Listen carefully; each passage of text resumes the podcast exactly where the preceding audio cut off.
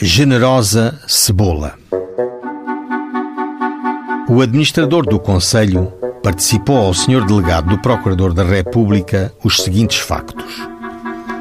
Na cadeia civil desta cidade, ponho hoje à disposição de Vossa Excelência Generosa Cebola, acusada de constantemente estar insultando a vizinhança de nomes injuriosos com ofensas à moral pública.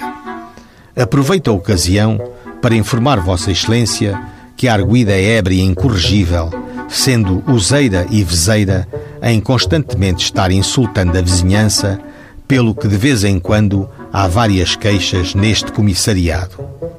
A generosa, inquirida, negou todos os factos.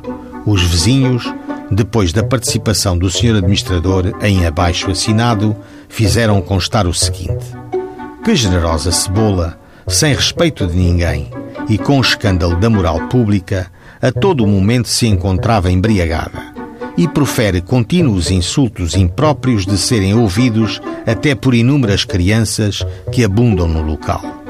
A generosa foi condenada a oito dias de prisão correcional. Avaro não foi o juiz para com a generosa.